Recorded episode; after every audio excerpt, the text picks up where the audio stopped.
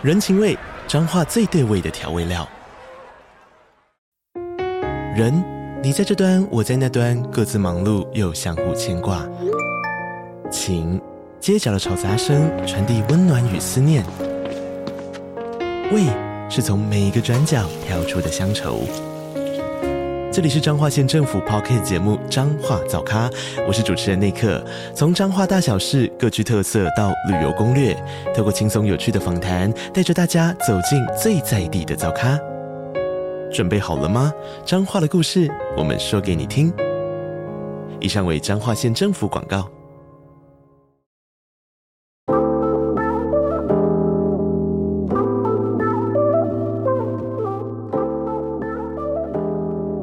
嗨嗨我是凯莉，欢迎大家来到凯莉诉说说，真实恐怖灵异鬼故事，神明神威显灵相助。网友夜晚独自在脚踏车道散步，意外惹到诡异亡灵赶回家，恐怖入梦掐脖想要复生，危急关头之际，妈祖娘娘入梦来拯救。希望你的耳朵能带你感受到毛骨悚然的氛围。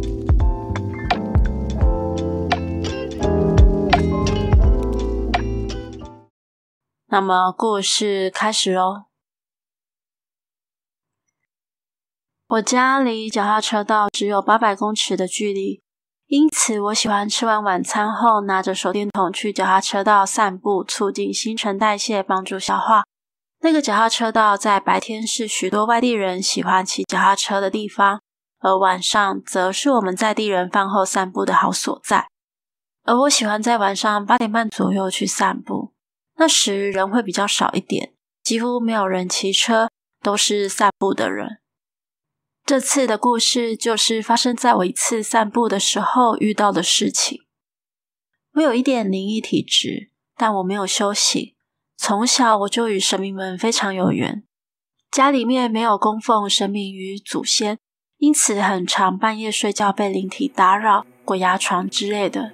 每当遇到的时候，我都可以靠自身的意志力，在鬼压床的梦境里醒来。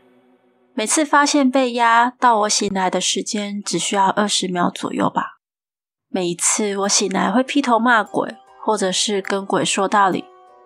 有些听完会离开，有些则要我用力念六字真言三遍赶走才肯离开。而这次我要说的故事，是妈祖娘娘来我鬼压床梦境里拯救我的故事。那一天，我一如往常吃完晚饭，独自一人拿着手电筒就出发至脚踏车道散步。我每天在脚踏车道散步都习惯走同样的路线。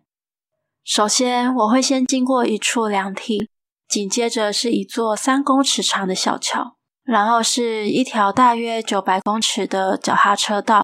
呃，那一段脚踏车道两旁大概都是工厂住家或是稻田。接着就会经过一个涵洞。走出涵洞往前十公尺后，就有一座长一公尺左右的小桥。那一天晚上，这个小桥吸引我的目光。它没有什么特色，之所以会吸引我的目光，是因为小桥旁的铁栏杆明显遭人撞凹，部分栅栏还掉落在水沟内。看到这个景象，我内心有点不以为然。我猜测是有人酒驾没注意路况撞上来的吧。说完，我就继续走到我每日的折返点后，往家里的方向回去。走回家的路上都没有什么异常的感觉。于是到家后，我照常的滑手机、看电视、洗澡、睡觉，准备明天的上班。入睡后，时间一分一秒的过去，大概是凌晨两点多的时候吧。我身体突然无法动弹，这时的我意识是清醒着。我张开眼，看着眼前张牙舞爪、头发凌乱、用着黑色修长的双手掐着我脖子、压在我胸部，明显不想让我活的鬼。我内心感到一阵无奈，虽然有点可怕，但其实我不太害怕，因为面对这样的鬼、这样的事情，我早已习惯了。于是，一如往常，我想要用我自己的意志力去破除这种鬼压床的状态。而当我可以动弹的那一瞬间，却突然换了一个场景，我才惊觉刚刚被掐的时候，居然是在梦境里，而现在还到另外一个梦境。这个鬼似乎设下了一个梦中梦的陷阱，在这个梦境里，我站着，而他飘在空中，我们两个互相瞪着，仿佛在比意志力。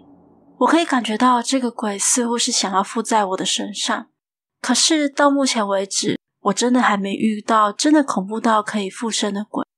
我用尽所有的精神撑住与他的距离，不让他靠近我。就在这个情况僵持不下的时候，突然妈祖娘娘现身在我与他之间。妈祖娘娘靠我很近，就在我眼前一步的距离。妈祖娘娘她背对着我，双手微微张开。手掌往后将我护住，她身穿着红黄色一般人看到神像的那样的服装，但是她没有戴头冠，她的头发是竖起来的。